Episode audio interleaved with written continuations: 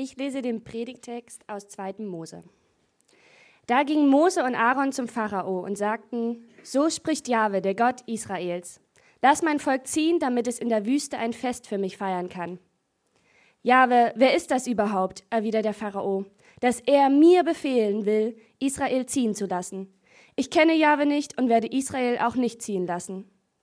Da sagten sie: Er ist der Gott der Hebräer, der uns begegnet ist. Darum wollen wir drei Tagesreisen weit in die Wüste ziehen und Jahwe, unserem Gott, Opfer schlachten, damit er nicht mit Pest oder Schwert über uns herfällt. Der Ägypterkönig erwiderte, Warum wollt ihr das Volk von seiner Arbeit abhalten, Mose und Aaron? Macht euch an die Arbeit. Dann fügte er noch hinzu, Es gibt schon mehr als genug von diesem Volk. Und da wollt ihr sie auch noch von ihrer Arbeit abhalten? Noch am selben Tag gab der Pharao den ägyptischen Sklaventreibern und den israelitischen Aufsehern die Anweisung. Ab sofort dürft ihr den Leuten kein Häcksel mehr zur Herstellung der Ziegel liefern. Sie sollen sich das Stroh selbst zusammensuchen. Aber sie müssen genau so viele Ziegel abliefern wie bisher. Ihr dürft ihnen nichts erlassen, denn sie sind faul. Darum schreien sie ja, wir wollen losziehen und unserem Gott Opfer schlachten. Da gingen die israelitischen Aufseher zum Pharao und beklagten sich. Warum tust du das mit deinen Dienern? Da sahen sich die Aufseher aus dem Volk Israel in einer üblen Lage, weil man ihnen sagte, nichts von eurem täglichen Soll an Ziegeln wird euch erlassen. Als sie vom Pharao kamen, trafen sie Mose und Aaron, die auf sie warteten. Jahwe möge euch bestrafen, sagten sie zu beiden. Ihr habt uns beim Pharao und seinen Leuten verhasst gemacht. Ihr habt ihnen eine Waffe in die Hand gegeben, mit der sie uns umbringen werden. Da wandte sich Mose an Jahwe und sagte: Herr, warum behandelst du dieses Volk so schlecht? Wozu hast du mich denn hergeschickt? Seit ich zum Pharao gegangen bin und in deinem Namen gesprochen habe, misshandelt er das Volk nur noch mehr. Du hast dein Volk keineswegs gerettet. Da sagte Jahwe zu Mose: Du wirst erleben, was ich mit dem Pharao machen werde. Mit großer Gewalt werde ich ihn zwingen, Israel ziehen zu lassen. Ja, er wird das Volk sogar aus seinem Land fortjagen. Jahwe sagte zu Mose: Pass auf, für den Pharao habe ich dich zu einem Gott gemacht, und Aaron wird dein Prophet sein. Du gibst ihm alles weiter, was ich dir befehle, und dein Bruder Aaron wird dann, zum Pharao fordern, wird dann vom Pharao fordern, dass er die Israeliten aus seinem Land ziehen lässt. Ich selbst werde den Pharao starrsinnig machen und werde viele Zeichen und Wunder im Land Ägypten tun. Der Pharao wird nicht auf euch hören, deshalb wird Ägypten meine Macht zu spüren bekommen, und ich werde meine Scharen, mein Volk, die Israeliten unter gewaltigen Strafgerichten aus dem Land Ägypten herausführen. Die Ägypter sollen erkennen, dass ich es bin, Jahwe, wenn ich sie meine Macht spüren lasse und die Israeliten aus ihrem Land wegführe. Mose und Aaron taten, wie Jahwe ihnen befohlen hatte.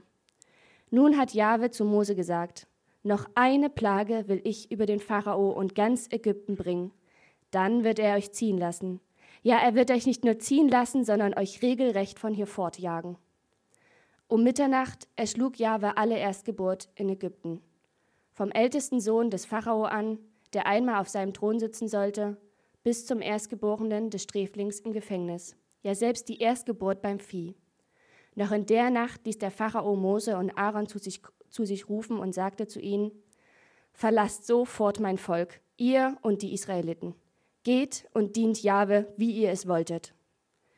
430 Jahre hatten die Israeliten in Ägypten zugebracht. Nach Ablauf dieser Zeit zogen die Herrscher Jahwes aus dem Land Ägypten weg. Ja, Christoph Funk ist mein Name, ähm, Pastor hier bei Erlebt. Und ähm, Clemens hat schon gesagt, wir sind in dieser ähm, Predigtreihe Exodus, und ich werde jetzt hier irgendwie komisch angeblinkt, kann man das ändern? Sogar Hollywood hat sich diese Geschichte, ähm, ich glaube, mehrfach sogar angenommen. Wir haben eben mal so einen kleinen Trailer hier äh, gesehen, den wir mal einfach so zum Spaß ein bisschen zusammengeschnitten haben. Kam ja alles drin vor, Kreuzzüge und so weiter. Ich weiß nicht, wie die das alles bei Exodus reingepackt haben, aber wie auch immer.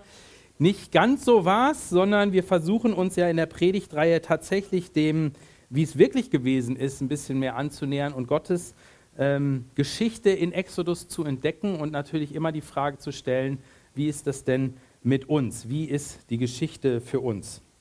In der letzten Predigt ging es darum, ich weiß nicht, wer von euch da gewesen ist, aber wenn nicht, ich versuche es kurz nochmal zusammenzufassen.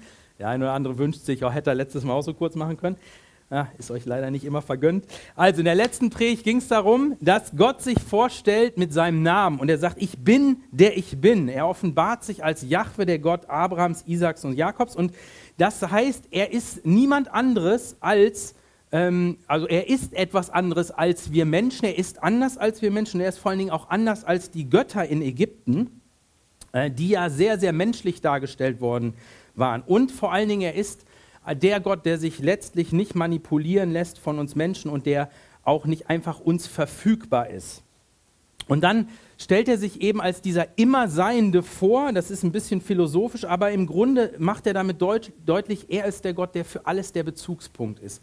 Er ist die absolute Autorität. Er hat alles geschaffen. Alles Leben kommt von ihm. Alles Leben geht zu ihm. Das ist die Bedeutung, die die Israeliten immer mithören sollen, wenn sie diesen Namen Jahwe hören. Dafür steht er. Und heute soll es darum gehen, dass wir uns angucken, wie er sich seinem Namen einen oder wie er sich einen Namen macht, beziehungsweise wie er seinem Namen alle Ehre macht, so könnte man sagen, nämlich indem er zeigt, dass er der Ich bin ist.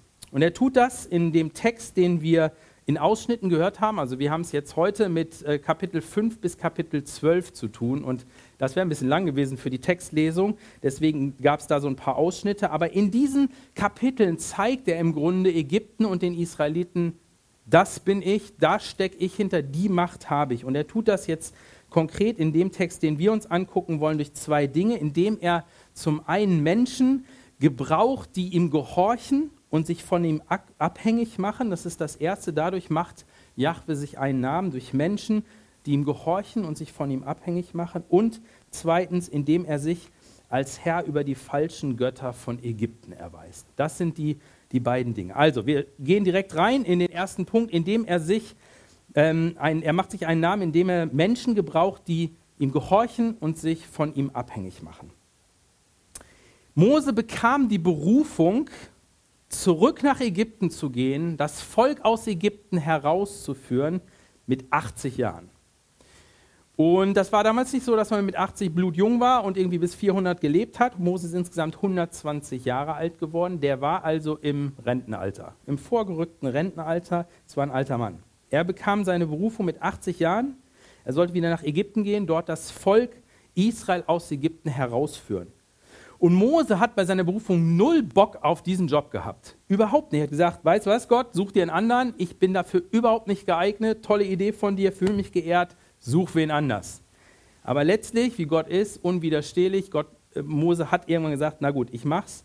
Er zieht mit seiner Familie nach Ägypten. Und da lesen wir in Kapitel 4, noch im Land Midian, da lebte Mose nämlich zu der Zeit, als Gott ihm erschienen ist, hatte Jahwe zu Mose gesagt, du kannst ruhig nach Ägypten zurückkehren, denn alle, die dich töten wollen, sind gestorben.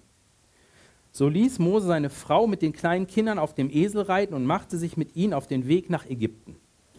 Den Stab Gottes hatte er in der Hand. Da kommen wir nachher noch zu. Das war so ein Stock, den er da hatte als Hirt. Und da hat Jahwe ihm gesagt: Pass auf, mit diesem Stock kannst du ein paar coole Sachen machen. Die brauchst du hinterher auch. Ähm, und dann sagt Jahwe zu Mose: Wenn du wieder nach Ägypten kommst, dann sollst du vor dem Pharao die Wunderzeichen vollbringen, zu denen ich dich bevollmächtigt habe, nämlich exakt mit diesem Stab. Ich werde ihn allerdings starrsinnig machen, sodass er das Volk nicht ziehen lassen wird. Mose zieht nach Ägypten, dort angekommen, gehen Aaron und Mose. Aaron war der große Bruder von Mose. Auch cool eigentlich, dass zwei Brüder so gemeinsam im Dienst unterwegs waren. Das geht nicht immer gut, aber bei denen hat es funktioniert. Die gehen also gemeinsam zu den Ältesten, zu den Führern der Israeliten.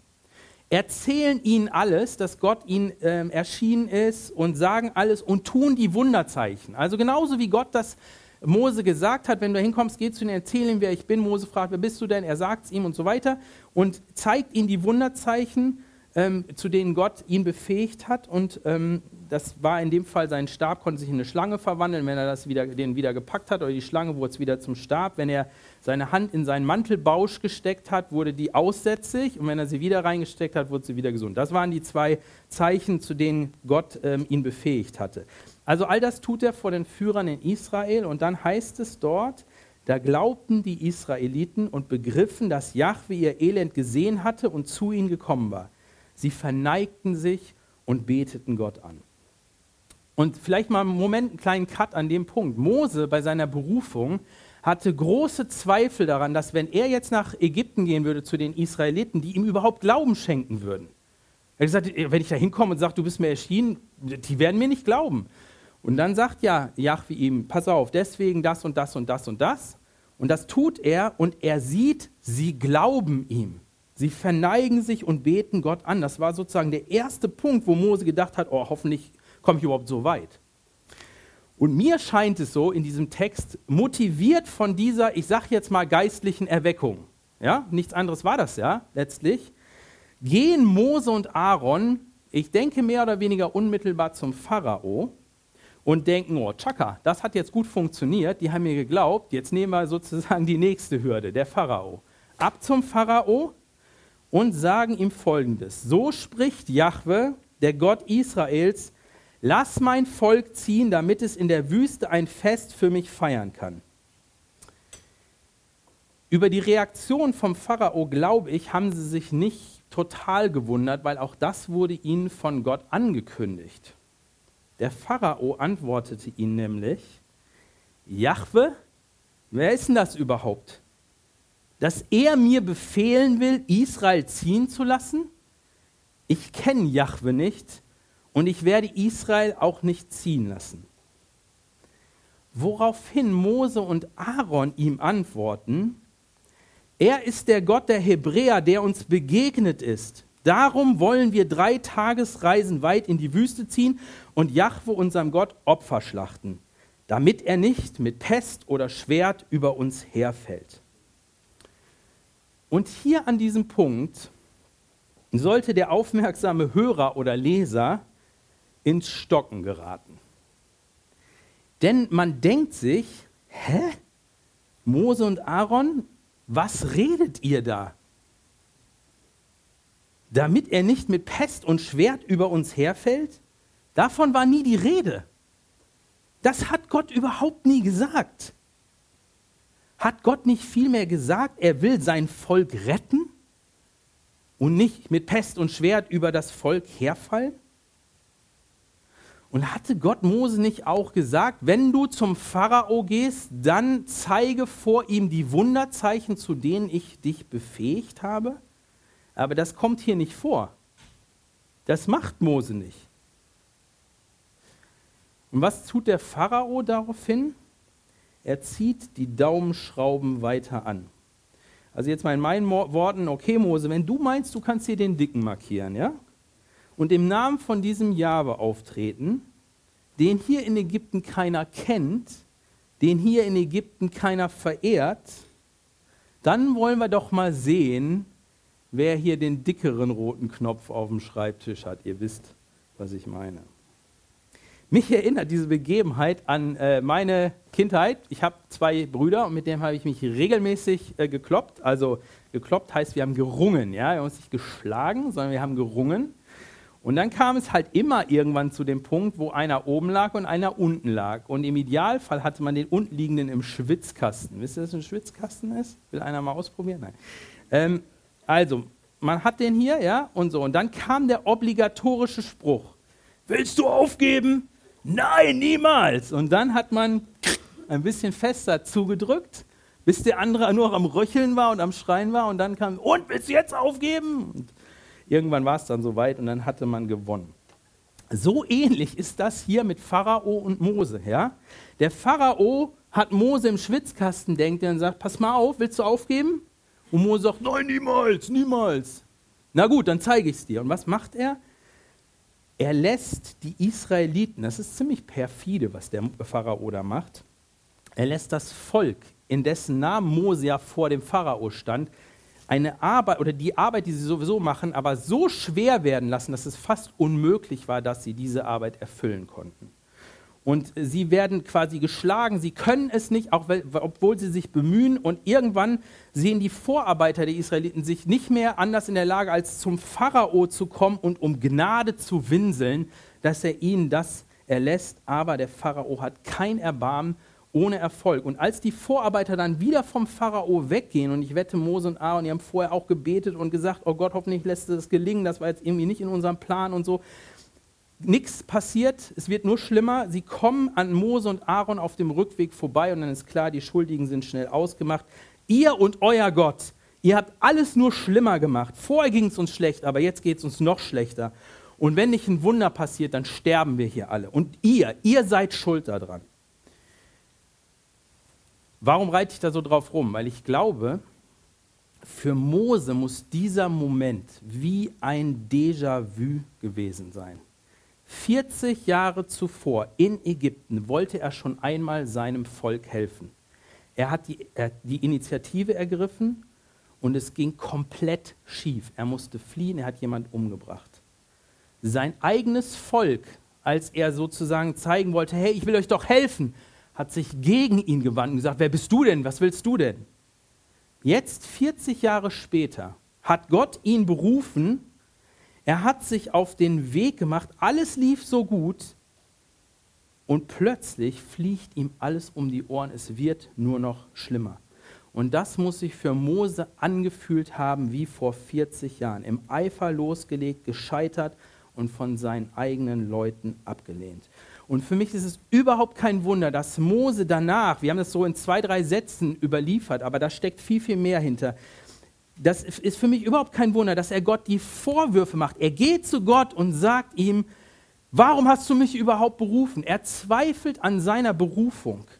Aber nicht nur daran, sondern er stellt auch das Versprechen Gottes in Frage, dass Gott gesagt hat, ich möchte mein Volk retten. Warum hast du mich berufen? Was mache ich überhaupt hier? Warum? Und dein Volk hast du auch noch nicht gerettet. Das ist das, was Mose Gott vorhält. Und an dieser Stelle habe ich mich persönlich, ehrlich gesagt, ziemlich angesprochen gefühlt. Ich habe mich da wiedergefunden, denn ich bin nicht Mose, äh, keine Frage, aber diese Dynamiken, die da beschrieben werden, die kenne ich so gut. Und wahrscheinlich der ein oder andere von euch auch. Muss kein Pastor dafür sein, um diese Dynamiken nachempfinden zu können. Das passiert häufig. Man erlebt Gott, man bekommt einen Auftrag, nicht unbedingt so, dass man sich den selber ausgesucht hätte, sondern es brauchte schon manchmal eine klare Ansage Gottes, dass man es dann wirklich gemacht hat, halt so wie bei Mose. Aber man ist gegangen, man war gehorsam. Und dann kommt man dorthin, wo Gott einen haben will und juhu, die Leute reagieren positiv. Super, dass ihr kommt, euch schickt der Himmel, dafür haben wir gebetet und so weiter und so fort. Und motiviert von diesem Zuspruch nimmt man richtig Tempo auf, macht die nächsten Schritte, bloß keine Zeit verlieren. Gott ist on the move sozusagen. Gas geben, ran an den Speck und natürlich immer für den Herrn, klar. Und plötzlich fliegt einem alles um die Ohren. Und dann steht man da und wendet sich an Gott und klagt ihn an. Wie kannst du nur? Warum ist das so schwer? Warum geht es uns so schlecht? Ich dachte, du hättest mich berufen. Wolltest du nicht Menschen retten? Davon sehe ich mal gar nichts. Und so weiter und so fort. Wie gesagt, du musst kein Pastor, Gemeindegründer oder sonst was sein. Vielleicht bist du einfach ganz frisch zum Glauben gekommen. Und in dir ist Begeisterung und du sprudelst nur so von Jesus. Und dein Motto ist, die ganze Welt soll hören, wie gut Gott zu uns ist. Und los geht's, Chaka. Und dann legst du los und du knallst es jedem um die Ohren, ob er es hören will oder nicht. Und du denkst, naja, muss ja klar sein, bei mir ist das dermaßen angekommen, muss doch jeder quasi annehmen. Und was ist? Die Reaktion ist nicht positiv, sondern alle halten dich für bekloppt. Und du wirst aus deinem Freundeskreis quasi rausgeschmissen. Und plötzlich findest du dich als Außenseiter wieder und denkst, Moment, so habe ich mir das aber nicht vorgestellt. Und die Frage ist ja, war es denn falsch, dass Mose und Aaron vor den Pharao gegangen sind und im Namen Jahwes aufgetreten sind? War das nicht genau das, was sie machen sollten? Ist es denn falsch, dass du allen von Jesus erzählst, weil du so begeistert bist? Ist nicht genau das das, was wir tun sollen? Ja, genau das. Ist alles grundsätzlich richtig, aber jetzt kommt's. Die Art und Weise, wie Mose es hier tut und wie ich und du, wie wir es oft tun, die ist nicht richtig. Wie oft tun wir etwas für Gott, aber nicht mit Gott? Wie oft tun wir etwas für Gott, aber nicht mit Gott? Wir sagen zwar, dass wir es mit ihm tun, Aber wenn wir ehrlich sind, wenn wir genau hinschauen, dann sind es doch wir selber, die die Entscheidung treffen. Es ist unsere Weisheit und unsere Erfahrung, die wir zu Rate ziehen. Und es ist unser Empfinden, wann der richtige Zeitpunkt da ist. Der Punkt ist, all das ist ja nicht unwichtig, das benutzt Gott, aber oftmals fragen wir gar nicht danach. Wir bitten Gott gar nicht darum, sag du uns doch, was richtig ist. Sag du uns doch, wann der richtige Zeitpunkt ist. Sag du uns doch, was wir sagen sollen. Sondern wir legen einfach los. Ist er für den Herrn? Kann er nicht daneben gehen? Und dann fangen wir manchmal an, Sachen im Namen Gottes zu sagen, die so überhaupt nicht gesagt werden sollen. Und wir können die Dinge, die wir eigentlich tun sollen, nicht mehr tun. Wie können wir das anders machen? Die Berufung von Moses stand fest, daran hat sich nichts geändert. Auch dass er zum Pharao gehen sollte, war klar, das war der Auftrag. Ja, und Gott hatte nach wie vor vor, sein Volk zu retten. Er war dabei, seinem Namen alle Ehre zu machen. Und das macht Gott Mose sofort, nachdem er ihn anklagt, auch deutlich. Er sagt ihm, jetzt wirst du erleben, was ich mit dem Pharao machen werde. Mit großer Gewalt werde ich ihn zwingen, Israel ziehen zu lassen. Ja, er wird das Volk sogar aus seinem Land fortjagen. Geh zum Pharao, dem König von Ägypten, und verlange von ihm, die Israeliten aus seinem Land ziehen zu lassen. Das, was Mose, Aaron, was ich, was wir lernen müssen, lesen wir in Kapitel 7, Vers 6. Da steht ein kleiner Satz, der es in sich hat und der wie so eine Wendung ist in der Geschichte. Dort heißt es nämlich, nachdem Jahwe den beiden gesagt hat, genau das sollt ihr tun, das sollt ihr sagen, so wird es sein, da heißt es in Vers 6, Mose und Aaron taten, was Jahwe ihnen befohlen hatte. Oder in einer anderen Übersetzung wird es noch deutlicher, und Mose und Aaron handelten genau so, wie ihnen der Herr geboten hatte. Genau so handelten sie. Und ab diesem Zeitpunkt sieht man in der Erzählung, dass Mose und Aaron genau das tun, was Gott ihnen sagt und nicht mehr das in ihrer eigenen Art und Weise, wie sie es für richtig halten. Ich habe mir die Frage gestellt und die will ich dir weitergeben. Wo muss ich, wo musst du aufhören, Dinge so zu machen, wie du sie für gut hältst und anfangen, die Sachen so zu machen, wie Gott es sagt?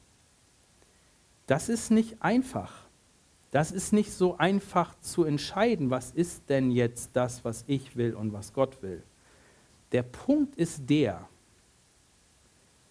ich gehe oft selbst diesen Schritt nicht, dass ich Gott erstmal darum bitte, dass er es mir deutlich macht, sondern ich fange einfach an. Und damit fängt es an, die Dinge als erstes mal abzugeben, zu sagen, Gott, zeig du mir, führ du mich, leite du mich. Ich will das tun, wie du es willst. Und ich will es dann tun, wann du es willst. Wo musst du aufhören, Sachen für Gott zu machen und stattdessen anfangen, Dinge mit Gott zu machen? Wie gesagt, ich finde diese Fragen sehr herausfordernd, aber genau das sehen wir hier bei Mose. Gott macht sich einen Namen, indem er gehorsame und von ihm abhängige Menschen gebraucht. Und das Zweite, Gott macht sich einen Namen, indem er sich als Herr über die falschen Götter erweist. Zehn Plagen schickt Gott über die Ägypter und über Ägypten. Und ich habe euch eine Folie mitgebracht, das ist die PowerPoint, da habe ich mal die zehn Plagen aufgeschrieben. Ähm, ich lese euch mal kurz vor, weil ich die nicht alle im Einzelnen durchgehe. Also das Wasser des Nils wird zu Blut, das ist das Erste. Die ist da hinten auch mit drauf, muss man einfach gucken, da draufklicken. Ähm, das Wasser des Nils wird zu Blut, das ist die erste. Das zweite ist die Froschplage, also überall Frösche, ja, in den Häusern, überall im Bett und so weiter, stelle ich mir eklig vor. Dann eine Mückenplage, also überall Mücken, das hatten wir ja letztes Jahr so ein bisschen hier, ja, weil wir so in leichten Feuchtgebiet wohnen. Das war aber nichts im Vergleich. Aber ihr wisst es vielleicht, wenn ihr mal in Schweden gewesen seid, im Urlaub, wie das ist, wenn man abends draußen sitzt und überall sind Mücken, man will schlafen, schrecklich. Also Mückenplage, dann Insektenplage, überall fliegen Insekten, Stechmü äh, Stechfliegen und so weiter. Dann kommt die Viehseuche, dann Geschwüre bei den Menschen, heftigster Hagel, das ist das siebte. Eine Heuschreckenplage, die die komplette Ernte auffrisst, ist das achte. Eine dreitägige Finsternis ist das neunte. Und äh, die zehnte Plage ist, dass alle Erstgeborenen der Ägypter sterben müssen. Und es gibt eine große Diskussion darüber, ob diese Plagen ganz normale Naturphänomene gewesen sind oder ähm, also sowas, was die Ägypter sowieso kannten, halt nur ein bisschen extremer oder eben nicht. Und ich kann auf diese Frage jetzt nicht im Weiteren eingehen, aber ich sage nur mal das, was ich für wahrscheinlich halte. Ich denke sehr wohl, dass Gott seine Schöpfung gebraucht hat, aber nicht so, dass es einfach normal erklärbar war, so als Wetterphänomen oder so, sondern Gott bedient sich seiner Schöpfung. Aber es wird super, super deutlich, dass es weit darüber hinausgeht als nur normale Phänomene, sondern Gott ist derjenige, der die Plagen zu 100% kontrolliert. Und das ist das Interessante in der Erzählung. Die ägyptischen Zauberer, die halten bei den ersten zwei Plagen, halten sie mit. Das können sie auch noch hinkriegen. Aber sie schaffen es nie, auch eine Plage zu stoppen. Sie schaffen es nur sozusagen eine Plage zu initiieren. Da denke ich mir, gut, das kann ich oft auch auf anderer Ebene. Das äh, Entscheidende wird, wenn man sie stoppen will. Ja? Das kriegen sie nicht hin. Äh, also da halten sie mit. Beim dritten sagen sie, okay, das muss Gott sein. Der Pharao schnallt es aber nicht. Und ähm, so geht das weiter. Aber Gott macht deutlich, er ist derjenige, der die Plagen zum Zeitpunkt X, wann er es bestimmt, kommen lässt und zum Zeitpunkt X, wann er es bestimmt, auch wieder gehen lässt. Und er hat sogar die Macht, die Plage den Ägyptern zu schicken und die Israeliten, die mitten in Ägypten wohnten, davon zu verschonen. Also Gott ist derjenige, der hier die hundertprozentige Kontrolle hat. Und was auch deutlich wird, ist, dass Gott seine Macht erweist über die kompletten Götter Ägyptens. Und vielleicht fragst du dich jetzt, hä, wieso, was haben denn Frösche und Mücken und Viehsterben und Hagel mit Göttern zu tun? Und dazu muss man Folgendes wissen, das ist die nächste Folie, da habe ich euch ein Zitat mitgebracht von einem Alttestamentler, der zu der Religion Ägyptens etwas schreibt. Ich lese das mal vor. Ägypten war ein Land vieler Götter da örtliche Gottheiten die Grundlage der Religion bildeten, also ich sage mal so eine Art Potsdam-Gott oder Bornstedt-Gott oder irgendwie sowas, also örtlich lokale Götter, die Grundlage bilden, ähm, gab es zahlreiche, zahlreiche ägyptische Götter, macht Sinn. Naturgötter wurden allgemein durch Tiere und Vögel verkörpert, also was weiß ich, ne? also irgendwelche Tiergestalten. Und allmählich in Ägypten wurden kosmische Götter, die durch Naturgewalten dargestellt wurden, über die örtlichen Götter gesetzt und theoretisch als nationale oder universale Gottheiten betrachtet. Sie waren so zahlreich, dass sie in Familien von jeweils drei oder neun aufgeteilt wurden. Also voll die Hierarchie. Ja? Örtliche Götter, so ein bisschen wie äh, Bürgermeister, Landrat und äh, bis hoch zur Bundeskanzlerin. Also so ein, so ein Setting hatten die in ihrem Götterhimmel, beim Lokalen und so weiter. Aber das Entscheidende ist, und das kommt jetzt, jeder Umstand, der das Wohlergehen in diesem Leben beeinflusste, wurde einem Gott zugeschrieben, sei es die Fruchtbarkeit des Landes oder der Tiere, Sieg oder Niederlage oder die Überflutung des Niltales, was für die Ägypter sozusagen die Fruchtbarkeit bestimmt. Das war das absolute A und O. Selbst der Nil, dieser riesige Fluss, wurde, oder was heißt selbst, eigentlich logisch, dieser Nil wurde für göttlich gehalten. Die Ägypter, die nächste Folie, bezeichneten diesen Fluss als Hapi. Ich hoffe, ich, ich äh, sage das äh, richtig. Und stellten diesen Fluss da als so eine äh, Mixturgottheit aus Mann und Frau dar. Ähm, das sieht eher wie ein Mann aus, aber das soll beides darstellen.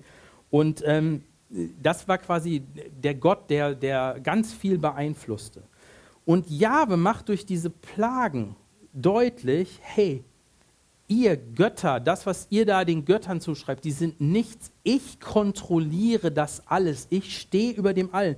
Nicht umsonst verwandelt sich als erstes der Nil in Blut und wird im Grunde, es gibt, äh, es gibt so äh, ägyptische Lieder, zum, also die haben quasi, wie wir Lieder Gott singen, haben die Lieder gedichtet für Nil, für Hapi. Ja? Und das haben die dem dann gesungen.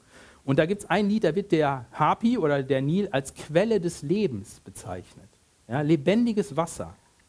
Und es ist so interessant, dass Gott genau diese Quelle des Lebens zur stinkenden Kloake verwandelt, wo die Fische sterben. Und aus dieser stinkenden Kloake kommen die Frösche als Plage raus. Das ist ein klares Zeichen, was die Ägypter sehr deutlich verstehen mussten eigentlich. Passt mal auf, euer Hapi ist eine Lusche gegen mich. Der kann nichts. Derjenige, der hier den Nil wirklich kontrolliert, bin ich, Jahwe. Eine weitere Folie, ich habe da versucht, es einmal mal ein bisschen zusammenzufassen, um es abzukürzen. Gott macht deutlich, er ist der Herr über das Wetter, über die Ernte, all das, was so entscheidend war für die Ägypter damals. Er ist der Herr über Gesundheit und Krankheit. Er ist der Herr über das Vieh und er ist sogar Herr über den Tod. Oder wenn wir das mal in unsere heutige Zeit übersetzen wollen, Jahwe ist Herr über die Wirtschaft, die Börse, unser Vermögen, unsere Gesundheit, über das Wetter, über die tägliche Energieversorgung und letztlich auch über den Tod. Und da bleibt nicht mehr viel, worüber er nicht Herr ist. Und genau das ist die Botschaft, die rüberkommt. Es gibt nichts. Es gibt nichts, worüber Jahwe nicht der Herr wäre. Matthäus berichtet uns im Neuen Testament, wir machen wieder den großen Sprung zu Jesus, berichtet uns von Jesus, als er einmal mit seinen Jüngern auf dem See Genezareth, einem ziemlich großen Süßwassersee in Israel, in einem Boot unterwegs ist. Da schreibt er folgendes: Plötzlich brach auf dem See ein heftiger Sturm los, sodass das Boot fast von den Wellen begraben wurde. Jesus aber schlief. Die Jünger stürzten zu ihm und weckten ihn. Herr, schrien sie, rette uns, wir sind verloren. Aber Jesus sagte zu ihnen, warum habt ihr solche Angst? Ihr Kleingläubigen. Dann stand er auf und wies den Wind und die Wellen in ihre Schranken. Da trat eine große Stille ein. Die Leute aber fragten voller Staunen, wer ist das, dass ihm sogar Wind und Wellen gehorchen? Und ich weiß nicht, ob es euch aufgefallen ist, so eine ähnliche Frage haben wir heute schon mal gehört, nicht wahr? Das ist die Frage des Pharaos. Jahwe? Wer ist das überhaupt, dass er mir befehlen will, Israel ziehen zu lassen? Ich kenne Jahwe nicht und werde Israel auch nicht ziehen lassen. Als Jesus auf dieser Erde war und nicht nur als er auf dieser Erde war, sondern bis heute stellen wir Menschen immer wieder diese gleiche Frage. Jesus? Wer ist dieser Jesus überhaupt, dass er mir sagen will, wie ich gerettet werde, wie ich mein Leben führen soll? Wer ist dieser Jesus, dass er den Anspruch an mich haben kann, dass ich ihm nachfolgen soll? Wer ist das überhaupt? Und vielleicht ist das ja genau deine Frage. Vielleicht formulierst du sie nicht so provokant wie der Pharao und vielleicht denkst du auch nicht, du bist ganz so mächtig, aber im Herzen fragst dich, ey, wer ist dieser Gott, dass er diesen Anspruch überhaupt erheben darf an mein Leben? Jahwe hat sich einen Namen gemacht, als er Gott über alle Götter, als der Herr über alle Herren, als der, der mächtig ist, sein Volk zu retten, der in der Lage ist, einfache und schwache Menschen wie Mose und Aaron, die alle im Greisenalter waren, zu gebrauchen, um sein Volk aus Ägypten zu führen als der eine Gott, der Vater, Sohn und der Heilige Geist, hat sich Jahwe in Jesus Christus gezeigt. Und in Jesus hat er sich auch einen Namen gemacht. Matthäus berichtet uns ein bisschen später in seinem Evangelium von einer weiteren Bootstour, ziemlich bekannt. Da war Jesus am Anfang nicht dabei. Die Jünger waren allein unterwegs auf dem See, geraten wieder in heftige Seenot, mitten in der Nacht, also hoher Wellengang, Sturm und so weiter, kein Licht, ist immer schlecht. Ja, also und es waren erfahrene Fischer, bei denen war pure Panik. Jesus kommt auf dem See zu ihnen. Der geht übers Wasser. Ich habe da mal drüber gepredigt und ich hatte bei der Vorstellung so, ich glaube, Jesus hat richtig Bock da drauf. Der hat nämlich die Wellentäler gesurft. Also du musst dir mal vorstellen, da war richtig Sturm, Jesus geht auf dem Wasser. Der konnte ja nicht geradeaus gehen, der musste halt sozusagen immer über die Wellen. Ich glaube, der hat das richtig genossen. Der war dann da der kam zu denen, ja klingt albern, aber das musst du dir mal vorstellen. Und dann sind die Jünger da in dem Boot und sehen Jesus und denken, ach du, da kommt ein Gespenst. Hilfe und so weiter. Und Jesus sagt ihnen dann, hey, erschreckt nicht, ich bin's. Ihr braucht euch nicht zu fürchten. Und dann gibt es die Geschichte mit Petrus, der sagt, ich will auch raus, ich will es auch mal machen und so weiter. Jesus sagt, ja komm, er steigt aus, schafft's und dann, äh, Moment, ich bin ja gerade im falschen Film und pff, geht's ab. Und dann muss Jesus ihn retten, dann steigen die beiden ins Boot und dann heißt es, und der Sturm legte sich. Und alle, die im Boot waren, warfen sich vor Jesus nieder und sagen, du bist wirklich Gottes Sohn. Jesus zeigt mehrfach, dass er die Macht hat über die Schöpfung, sogar über Wind und Wellen, dass er die Macht hat über Tod, über Gesundheit, über Krankheit. Er ist der Herr über alles. Die Jünger bekennen an diesem Punkt, du bist der Messias, der Gottmensch, der, der eins ist mit dem Vater, mit Jahwe. Aber seinen wirklichen Namen hat Jesus sich anders gemacht. Und das beschreibt Paulus im Philipperbrief. Und das möchte ich euch zum Schluss vorlesen. Er, der Gott in allem gleich war, wir haben auch die Folie vorne, habt ihr schon genau, der Gott in allem gleich war und auf einer Stufe mit ihm stand, nutzte seine Macht nicht zu seinem eigenen Vorteil aus. Im Gegenteil, er verzichtete auf alle seine Vorrechte und stellte sich auf dieselbe Stufe wie ein Diener.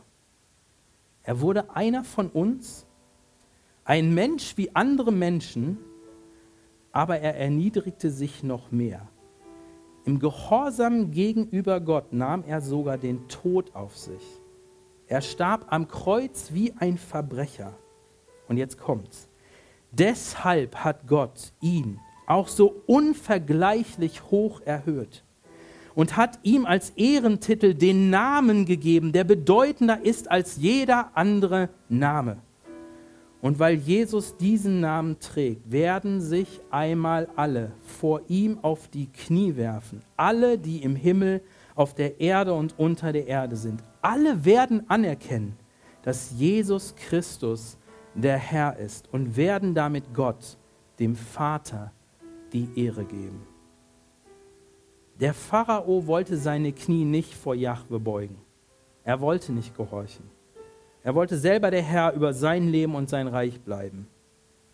Wie ist das bei dir? Vor wem beugst du deine Knie? Gott möchte dich retten und gebrauchen. Und er kann das. Und er tut das, indem wir uns von ihm abhängig machen und ihm glauben und gehorchen. Amen.